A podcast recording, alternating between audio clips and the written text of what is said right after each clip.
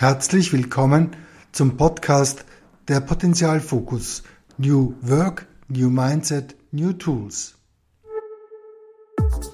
Ja, herzlich willkommen zu einer weiteren Folge rund um den Potenzialfokus. Wie Sie bereits wissen, ich bin Emanuela Novakovic, ich bin Führungskraft und ich begleite diesen Podcast jetzt nun äh, von Beginn an gemeinsam mit äh, Dr. Günther Lueger. Äh, ich bin auch heute wieder dabei, was mich sehr freut. Ähm, und heute geht es um ein Thema, das vielleicht für viele von Ihnen zunächst einmal irritierend klingen mag. Es geht nämlich um die Frage, warum sie Fehler möglichst rasch machen sollten. Jetzt ist es ja so, dass in der Natur des Menschen ähm, liegt es eher Fehler zu vermeiden und jetzt kommen wir und sagen, nein, nein, es macht durchaus, durchaus Sinn, Fehler zu machen und am besten, sie machen sie auch noch relativ rasch. Günther, eigentlich war ich ja der Meinung, dass es beim Potenzialfokus um eine positive Sichtweise und um Potenziale geht. Wie kommt es also, dass wir heute den Zuhörerinnen und Zuhörern sogar raten, Fehler zu machen und das möglichst rasch? Das musst du uns jetzt genauer erklären, bitte. Ja, ist auch ein wichtiges Thema und ich hoffe, dass das heute im Podcast äh, rüberkommt, äh, dass äh, es ein anderes Mindset braucht in Bezug auf den nicht nur Umgang mit Fehlern, sondern auch wie man sie überhaupt beschreibt, die Fehler. Äh, vielleicht als erstes, Potenzialfokus äh, liefert Tools, Techniken, Konzepte, die Potenziale sichtbar machen und nicht die Positives sichtbar machen. Hört sich vielleicht auch ein bisschen komisch an. Es gibt einen kleinen, feinen und wichtigen Unterschied, nämlich es geht nicht um Positives, sondern es geht um positive Unterschiede. Und das ist das Entscheidende, weil das positive äh, Unterschiedskonzept kann ich auch bei ganz dramatischen Situationen, schwierigen Situationen, bei Konflikten einsetzen, bei Kundenbeschwerden, bei äh, Umsatzeinbrüchen oder was auch immer. Und das ist vielleicht ein, ein, eine wichtige kleine, kleine Ergänzung dazu äh, und führt auch dazu, äh, warum das Thema heute äh, Fehler ist. Äh, ich verwende ganz gern auch den Ausdruck, äh, äh, wer den Fehler nicht ehrt, ist das Potenzial nicht wert. Weil Fehler etwas sind, die unabdingbar sind im Arbeitsleben, bei Ergebnissen, bei Resultaten, bei Umsätzen, bei Unternehmensentwicklung, bei den Key Performance Indicators äh, und äh, was auch immer noch hier zu nennen wäre. Allerdings bezeichnen wir dann nicht immer alles als Fehler, sondern Fehler ist dann halt meistens bezogen auf irgendetwas, was so mehr klar abgrenzbar ist und eine eindeutige, äh, eindeutig zu beurteilen ist in Bezug auf richtig und falsch. Das ist ja bei vielen Projekten, bei vielen Dingen in Unternehmen dann nicht der Fall. Äh, es geht heute bei dem Thema Fehler eigentlich um diese ganzen negativen Abweichungen, die permanent und immer wieder auch passieren. Und das sind halt Fehler, die in einem Report zum Beispiel drinnen sind. Das sind aber auch unangenehme Situationen, wie zum Beispiel in einem Meeting, wo zwei Kollegen äh, unendlich lange reden und den anderen schon auf die Nerven gehen. Sie dürfen nicht als Fehler sehen, sondern wird man als etwas äh, Unangenehmes sehen. Oder um Misslingen geht es sehr häufig auch noch, dass tatsächlich ein Auftrag nicht an Land gezogen wurde oder Misslingen im Sinne von Werbekampagnen, wo eine Werbekampagne äh, äh, null oder ganz, ganz wenig an Effekt gehabt hat. All das passiert und äh, im Potenzialfokus sind die Fehler nicht nur etwas, worüber man, man nicht reden soll, sondern es ist ein ganz ein zentraler Punkt, weil sie die Sprungbretter fürs Lernen darstellen und die Sprungbretter für die Entwicklung darstellen und weil sie unvermeidbar sind. Unvermeidbar sind sie deswegen, weil Dinge nie konstant gut sein können. Also nimm zum Beispiel Ergebnisse im Vertrieb irgendwo in Bezug auf äh, die Region Ost, West, Niederösterreich, Wien oder was auch immer. Die werden nie konstant sein, sondern werden permanent in einer Schwingung sich befinden. Und eine Schwingung von mal besser und mal schlechter heißt natürlich, dass manchmal recht tolle oder äh, super Ergebnisse sind und manchmal schlechte Ergebnisse oder nicht so gute Ergebnisse sind. Und das Wesentliche tatsächlich im Potenzialfokus ist, dass es das nur gemeinsam gibt. Wir können nur wissen, was bessere Ergebnisse sind, weil wir wissen, was schlechtere Ergebnisse sind. Wir wissen, was gute Teamarbeit ist, weil wir auch wissen, was schlechte Teamarbeit ist. Wir wissen, was eine super Zusammenarbeit zwischen Führungskraft und Team oder einem Mitarbeiter ist, weil wir auch wissen, was äh, das Gegenteil davon ist. Und in dieser Polarität schwingt es immer, um es ein bisschen wissenschaftlicher zu formulieren. Und damit sind Fehler, Abweichungen, Probleme, Schwierigkeiten, Lästigkeiten, Daily Hassles oder was auch immer ich hier, heranziehen möchte, unvermeidbar.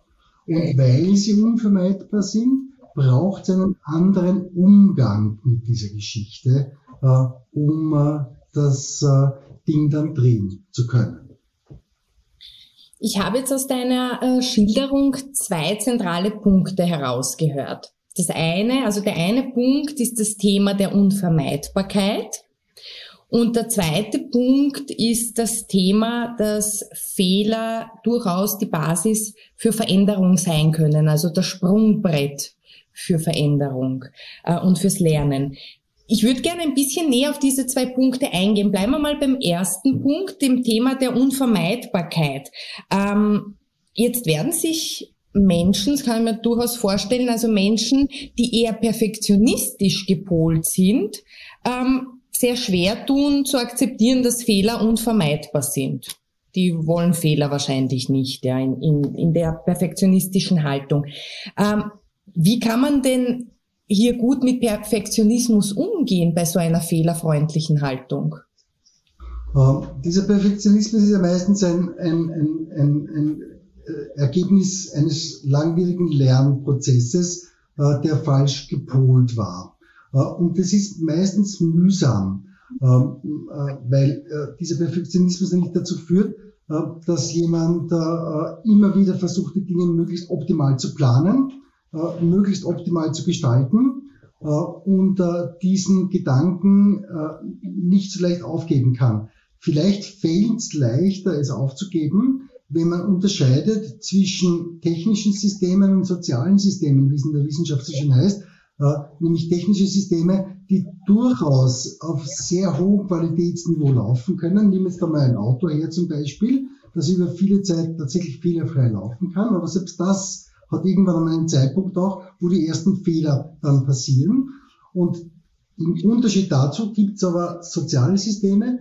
Und soziale Systeme sind alle Teams und äh, äh, alle Mitarbeiter an den Arbeitsplätzen auch, wo ich immer in Abhängigkeit von anderen Menschen bin. Und in Unternehmen ist vor allen Dingen auch in, Abhängig, wichtig, in Abhängigkeit von Kunden mich befinde. Und weil andere Menschen diese Dinge auch immer wieder beeinflussen, weil ganz einfach ein Kunde seine Erwartungen plötzlich anders formuliert oder äh, undeutlich formuliert äh, oder mit den Preisvorstellungen auf einmal plötzlich eine Kurve macht und derartige Dinge mehr, kann ich das im Arbeitsleben nicht auf einem 100% Niveau halten, sondern es wird von so vielen anderen Dingen beeinflusst, sodass zum Beispiel dann äh, die Kundenzufriedenheit natürlich immer schwanken muss. Es geht gar nicht anders. Das heißt, mal ist sie höher, mal ist sie geringer, mal ist sie höher, mal ist sie geringer. Und jetzt ist der entscheidende Punkt, dass man dieses geringer dann nutzt und zuerst einmal akzeptiert,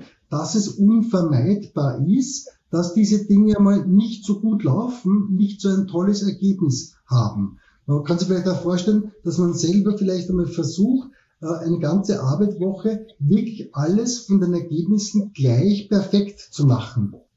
Wird wahrscheinlich nicht gelingen oder ist den Leuten auch zugänglich, äh, dass äh, das nicht möglich ist. Und daher ist diese Unterschiedlichkeit ein ganz zentraler Punkt, der an und für sich jeden Tag überprüfbar ist für jeden Mitarbeiter, wo man gleich merkt, dass das gar nicht geht. Es ist eine Erwartungshaltung, die halt durchs Bildungssystem zum Teil auch eingespielt ist äh, und vor allem auch äh, äh, etwas ist, was vom Effekt her zu sehr unerwünschten Dingen auch führt, weil eine, ein Perfektionismus oft dazu führt, dass die Leute anfangen, die Dinge, die nicht so gut laufen, zu verstecken oder nicht schnell genug einzuspielen oder zu besprechen und dann wird die Reaktionszeit relativ lang und dann wird der Fehler tatsächlich auch zu einem Problem. Also alle Dinge bewegen sich permanent, jedes Ergebnis, jede, äh, jede, jedes Rechnungsschreiben, jedes äh, Reporten, jedes Projekt bewegt sich unweigerlich in diesen, geht mal besser, mal schlechter. Und die Beteiligten bemühen sich in der Regel ja, das möglichst gut zu machen. Und gleichzeitig ist es nicht möglich, es immer auf diesem 100% Niveau auch zu halten. Du hast einen wichtigen Punkt äh, genannt, ähm, den ich zumindest als sehr wichtig empfinde, und zwar dieses Hinschauen und nicht dieses Vertuschen. Das ist ganz wichtig. Da kann ich auch äh, aus meinem Bereich wieder ähm, ein Beispiel einbringen, und zwar wenn es um äh, Werbekampagnen geht oder um Vertriebsaktionen. Äh, man plant etwas nach bestem Wissen und Gewissen und äh, in der Kontrolle dann oder in dem Monitoring merkt man, ach, da gibt es offenbar noch Luft nach oben. Aber der Vorteil ist, also das eine ist zu akzeptieren, aha, das haben wir vielleicht jetzt nicht so gut gemacht oder das hätten wir anders machen können. Das ist einmal diese Fehlerakzeptanz, ja. Ähm, wobei natürlich da sehr viele Faktoren reinspielen, auch in der Werbung ähm, und, und im Vertrieb. Und das andere ist aber sich gleich bewusst zu machen, okay, aber ich kann jetzt unmittelbar in der Sekunde kann ich an kleinen Rädchen drehen, die das wieder verändern können. Ich kann beispielsweise in der Werbung sagen, okay, ich shifte aus dem Hörfunk ähm, auf, auf digitale Medien um oder umgekehrt, ja, oder buch noch etwas dazu, wenn ich sehe, etwas läuft nicht gut. Und im Vertrieb genauso. Wenn ich merke, aha, da haben wir vielleicht ein Preisthema oder ein Verfügbarkeitsthema, dann kann ich mit diversen ähm, Vertriebsaktivitäten und Ver Verkaufsförderungsaktivitäten auch hier einen positiven kurzfristigen Unterschied herbeiführen. Also diese, diese Akzeptanz und auch dieses Bewusstsein, ähm, ich kann in kleinen Schritten etwas verändern, trotz dessen die Dinge jetzt nicht ideal laufen, ist schon ganz hilfreich, eine hilfreiche Haltung hier. Bringt mich auch zur nächsten Frage, nämlich du hast als zweiten zentralen Punkt anfangs das Thema äh, erwähnt, dass Fehler die Basis für Veränderungen sind. Jetzt ist es doch so, dass die meisten Menschen ähm, extrem frustriert und demotiviert sind, wenn Fehler passieren. Also was passiert dann? Es kommen Zweifel auf, äh, womöglich tritt eine Überforderung ein, eine Unzufriedenheit äh, zeigt sich oder vielleicht bei manchen sogar eine Resignation und die wollen dann gar nicht mehr. Wie schaffe ich es dann, noch Fehler als Basis für, für eine Veränderung zu sehen? Da möchte ich gleich anschließen an das, was du äh, vorher gesagt hast, nämlich äh, äh, indem du einen anderen Fokus bei einem sogenannten Fehler äh, oder Misserfolg oder bei einer geringen Wirkung einer Maßnahme einbringst auch. Du könntest nämlich zum Beispiel bei deinen Kampagnen, wenn du wo merkst, ah, da haben wir nicht genug Reichweite, den Fokus darauf zu legen, äh, äh, drauf legen, was ist da passiert, wer hat da was vergurkt irgendwie auch noch, äh, was hat der ORF gemacht, was hat die Zeitung XYZ gemacht oder derartige Dinge auch noch, äh, oder du denkst dann nur, ach Gott, warum schon wieder, äh, leicht genervt, oder du gehst in eine potenzialfokussierte Haltung und nimmst jetzt diese negative Abweichung als Sprungbrett, um zu sagen, ah, das ist ein Hinweis, hier muss ich noch was tun. Das heißt, wie kann ich noch was dazu buchen, wie kann ich auf einen anderen Medienkanal umsteigen oder was auch immer. Und das ist der zentrale Unterschied. Bleibe ich beim Fehler kleben im Sinne von, ach Gott, na, warum ist das schiefgegangen, ah, und komme dann noch was mit der weil halt dort sowieso alles stressig ist, auch noch in weitere andere Probleme, die mir auch dazu einfallen, auch, äh, noch rein. Oder nehme ich das immer gleich Sprungbrett und sage, hoppala, da merke ich jetzt dann bei dieser Kampagne, läuft es nicht genau in diese Richtung, äh, schauen wir schnell hin und ich hole mir noch jemanden zu, dazu von den Mitarbeitern, was wir jetzt machen können, um hier noch was äh, in die andere Richtung bewegen zu können, nach oben, den positiven Unterschied bewegen zu können. Und manchmal wird das wahrscheinlich nicht gehen, dass du sagst, na, äh, ist ja alles schon aufgegleist und alles auch schon gebucht. Äh, aber dann ist die nächste Frage sofort, dass man sagt, oh, was ist das Learning daraus? Was werden wir bei einer nächsten ähnlichen Kampagne mit äh, der der Zeitung anders machen, damit das besser funktionieren kann? Und das ist genau diese Geschichte mit dem Sprungbrett von Dingen, die nicht gut laufen, die Probleme sind und die Fehler sind. Wo immer das passiert, zum Beispiel wieder in einer Besprechung, weil ich vorher angesprochen habe, zwei Mitarbeiter äh, neigen dazu, da in äh, langen Darstellungen sehr viel Platz einzunehmen und man kommt mit der Zeit dann ins Strudel. Ne? Das ist ein wunderbarer Hinweis, wenn ich da das leite, das Meeting, dass es jetzt was braucht, damit es kürzer wird. Und wenn ich aber in einer Fehlerfokussierungshaltung bin oder in einer Negativfokussierungshaltung bin, denke mir, ach Gott, die zwei viel Plauderer gehen mir eh seit Jahren schon auf den Nerv oder was auch immer. Oder ich habe die potenzialfokussierte Brille auf und sage dann, ah wunderbar, da braucht's was. Und die gehen mit ihm gleich rein und sagen, interessant, meine äh, äh, beiden Herren, was ihr da einbringt, aber meine Bitte ist, ein Stück kürzer und auf den Punkt bringen, auch, damit wir die anderen Sachen noch gut besprechen können. Und da, dieses Sprungbrett kann ich bei allen Dingen wunderbar verwenden, wo zum Beispiel irgendwer sich nicht auskennt und da sitzt und sagt, ach Gott, na, das ist schon wieder mal überhaupt nicht klar. Jetzt haben wir so äh, äh, äh, neue Regulations gekriegt für den, den Bereich irgendwie auch. Die zwar sind so widersprüchlich formuliert, ich kann eigentlich gar nichts machen. Was sollen wir in der Buchhaltung, im Rechnungswesen machen, wann so blöde Dinge formuliert werden? Hm? Ist zum Beispiel klassisch was, was ein Problem ist oder ein Fehler ist einmal. Mit einer potenzialfokussierten Haltung nehme ich das sofort und sage, okay, was braucht's jetzt? Da, was ist der nächste Schritt, damit das klarer wird und damit ihr weiterhin eure Dinge machen könnt da Entscheidungen treffen könnt oder äh, die, die, die, die Buchhaltung, in der Buchhaltung das umsetzen könnt. Und das ist diese Geschichte fürs Lernen und für Veränderung.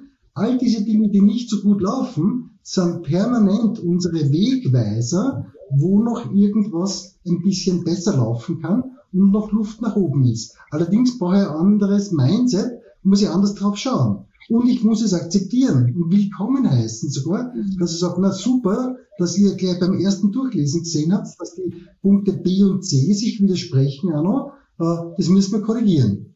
Ich kenne aber viele Unternehmen, kenne viele Leute, die als erstes gleich mal reinfallen würden in, naja, eh schon wieder mal typisch. Da kriegt man irgendwas hingeschmissen äh, äh, und muss dann selber alles ausbauen, weil die da oben sich nicht überlegen oder die in Paris oder die in Hongkong sie, keine Ahnung haben von dem, was wir hier brauchen. Das wäre die alte fehlerzentrierte Kultur auch wieder so mit einem perfektionistischen Bild äh, von, von, von Dingen. Das heißt, alles, was ich kriege, zum Beispiel von den Management-Ebenen, muss zu 100% hinhauen. Das ist, eine Idiotie. Ich sage es mal ein bisschen schärfer formuliert noch. Das ist ja gar nicht möglich. Sondern da muss was drinnen sein. Da kommen vier Seiten na, und da sind halt zwei Absätze ganz einfach noch abzustimmen und passen nicht zusammen. Und wenn ich in einer Fehlernutzungskultur bin, also nicht in einer fehlerfreundlichen Kultur bin, werde ich sagen, wunderbar, super, dass ihr es entdeckt habt, kurzer Anruf, kurzes Mail an den und den und den, auch gleich mit einem Vorschlag, wie man diese zwei Punkte noch besser abstimmen könnte und äh, eine Bitte um okay und schon geht's weiter. Äh, und die Sache ist gegessen. Wird das nachvollziehbar, was ich meine mit dem Fehler als Sprungweiter fürs Lernen? und auch Fehlernutzungskultur, weil das braucht es fürs Lernen. Fehler und Probleme mhm. sind eigentlich eine viel wichtigere Energie für Lernen und das Nutzen von Potenzialen, als es der Fokus auf Dinge sind, die wunderbar sind. Was ich jetzt nicht abwerten will, äh, haben wir jetzt eh oft genug besprochen, ja, dass das ein wesentlicher Punkt ist auch noch. Aber wer den Fehler nicht ehrt, ist das Potenzial nicht wert. Ja, ein wunderschöner Satz habe ich mir schon aufgeschrieben. Dieser Satz wird Einklang in meinem Alltag finden. Ähm, ich möchte, ich möchte einhacken ähm, zum letzten Teil, den du gesagt hast. Ähm, kann ich nur bestätigen. Also es würde so einen Unterschied machen, wenn die Haltung jene wäre zu sagen, ah, gut, dass ihr das entdeckt habt, schauen wir uns das gleich an. Ähm, das ist es nur leider oftmals im Alltag nicht. Ähm, ein paar Beispiele aus dem Alltag, wenn so ein Fehler oder ein Misserfolg, ein Problem, ein Hindernis oder was auch immer auftaucht, sind klassisch Formulierungen wie, das ist ein Drama. Es ist eine Katastrophe. Na, hier sind uns die Hände gebunden. Na, was soll ich machen? Ist ja nicht meine Schuld. Ich kann nichts machen. Es war so die Vorgabe. Und schon ist man in einem komplett, ich sag's einmal unter Anführungszeichen, falschen Mindset und auf dem besten Weg in der Spirale nach unten. Und das ist aber genau das Thema in den Meetings, ja, dass äh, die Leute es vermeiden, über diese Fehler zu reden und zu sagen, ah, ja, entdeckt, super, gehen wir es an. Äh, es wird vermieden, über diese Fehler zu reden und es fängt dieses Blaming an, ja. Also diese Schuldzuweisungen und es braucht immer einen Schuldigen und eigentlich ist es total kontraproduktiv. Ähm, ich würde gerne ähm, ich würde gerne auf ein Beispiel eingehen, das du mir, es ist schon Zeit her mal erzählt hast, aber ich denke, dass es sehr interessant auch für unsere Zuhörerinnen und Zuhörer wäre. Versuchen wir es mal, ich weiß nicht, ob du dich erinnerst, schauen wir mal. Und zwar, du hast mir mal ein Beispiel, was ähm, Fehler-Lernkultur betrifft, von Spotify erzählt und von dem CEO. Weißt du, was ich meine? Äh, ja, das ist an und für sich so ja fast der geliehene Titel für die Überschrift unseres Podcasts, äh, weil äh, der CEO Daniel Eck von Spotify mal einen Saga von sich gegeben hat, wie wir in Österreich ganz gerne sagen, der meines Erachtens wunderbar provokant, aber auch wunderbar den, provokant ist, aber auch den Möglichkeitsraum im Umgang mit dem Thema aufzeigt. Der hat mir gesagt, äh, wir bei Spotify wollen Fehler schneller machen als die anderen. Äh, und da ist als ersten Punkt einmal drinnen das, was wir schon besprochen haben, nämlich, dass Fehler äh, willkommen sind. Nicht willkommen sind, wir machen sie absichtlich, das macht ja de facto kein Mensch irgendwie, äh, sondern die ganzen Mitarbeiter sind ja in der Regel alle bemüht, die Dinge gut hinzukriegen. Ja? Und wenn es dann eben passiert, weil es unvermeidbar ist, so wie es vorher beschrieben äh, wurde, dann sind sie ganz einfach ein wichtiger Hinweis und dann sind sie da und wunderbar, äh, dass äh, wir das jetzt schon auch entdeckt haben. Und das drückt er mit diesem Satz aus. Wir wollen Fehler, Fehler schneller machen, äh, aber mit dem schneller machen ist auch noch drinnen, dass hier ein Potenzial liegt, das, glaube ich, viele durchaus auch auf Geschäftsführungsebene und C-Level-Ebene nicht im Blick haben. Äh, und zu Spotify passt es eigentlich ja wunderbar.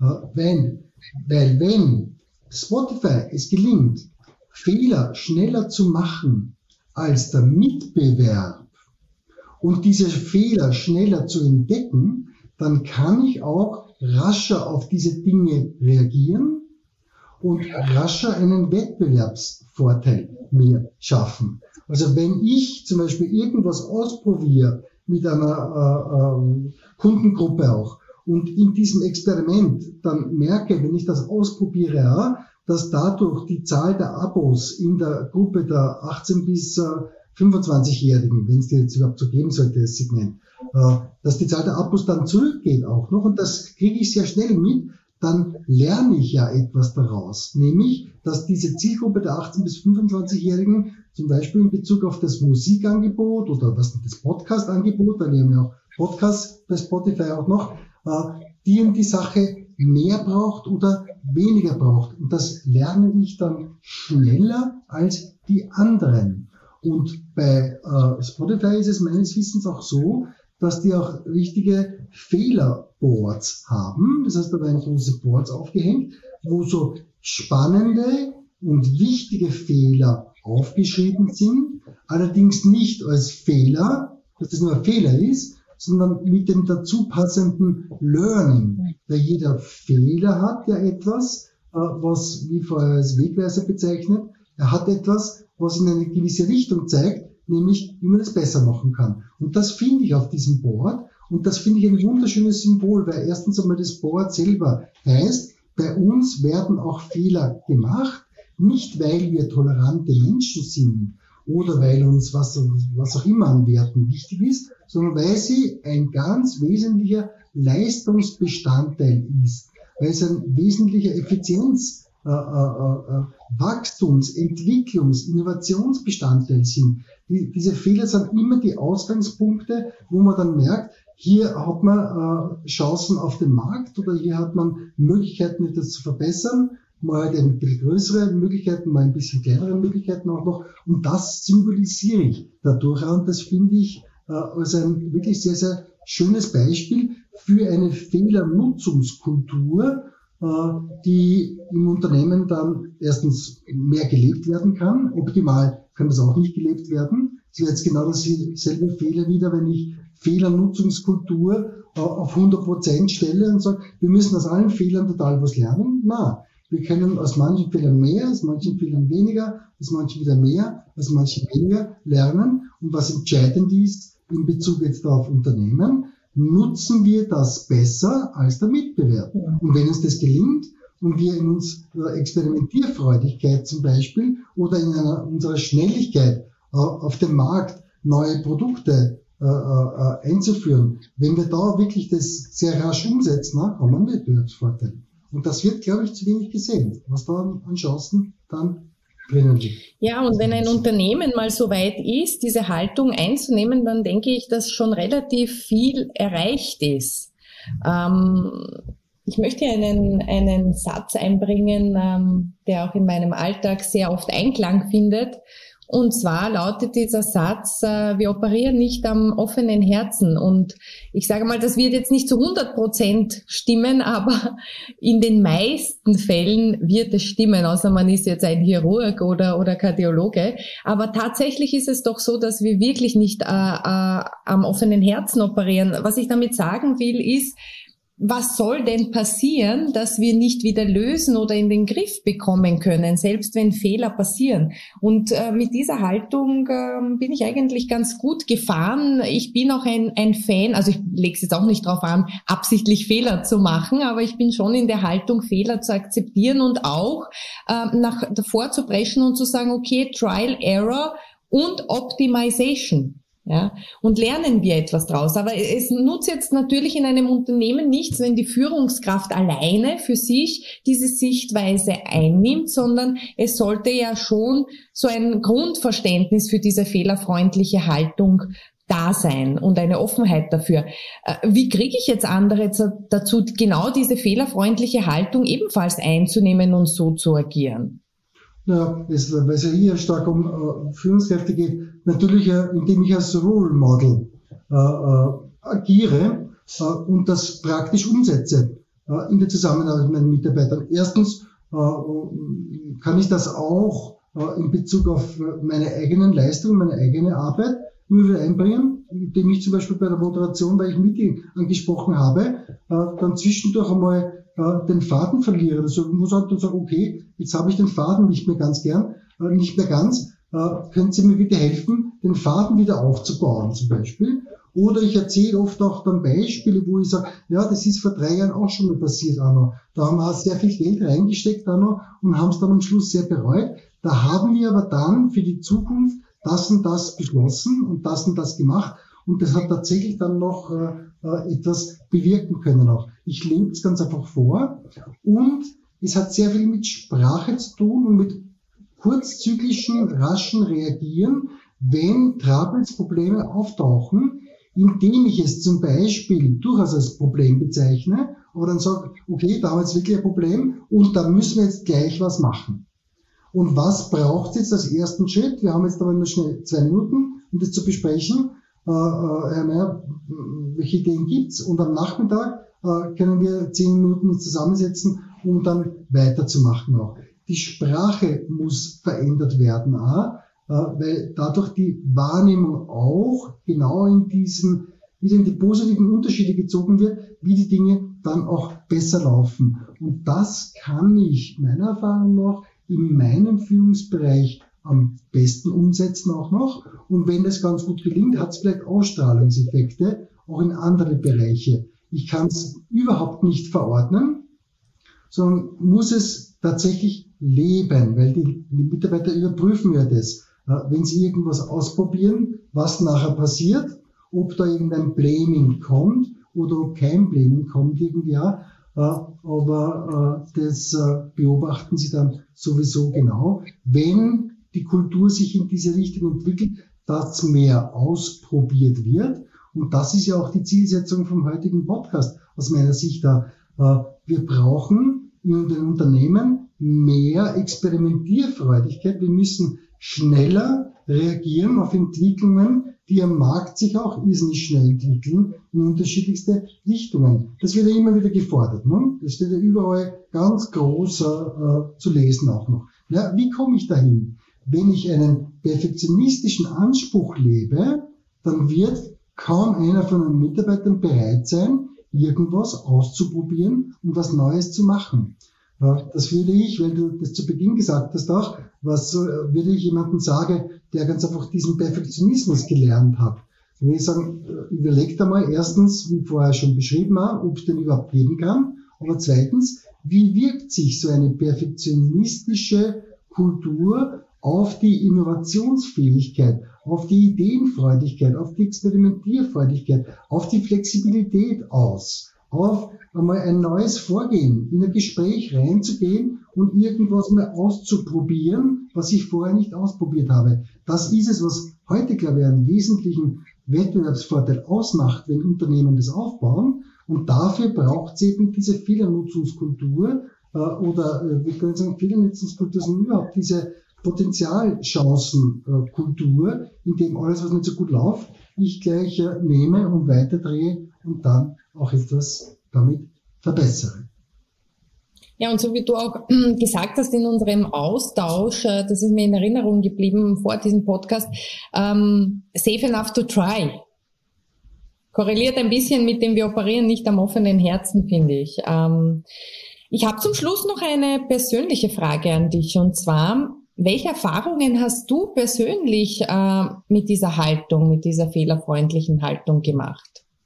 Also eine persönliche Erfahrung von mir ist, dass das tatsächlich ein, ein, ein, ein, ein schwieriges Thema ist, diesen Umgang mit Fehlern ganz einfach so zu switchen, dass man in den Fehlern immer wieder die Möglichkeit äh, äh, rasch sieht das ist sehr tief auch in mir drinnen verankert, dass so äh, Fehler, äh, Scheitern, Problem und derartige Dinge äh, ich als etwas sehe, was nicht passieren sollte oder eben negative Gefühle dann irgendwie auch auslöst.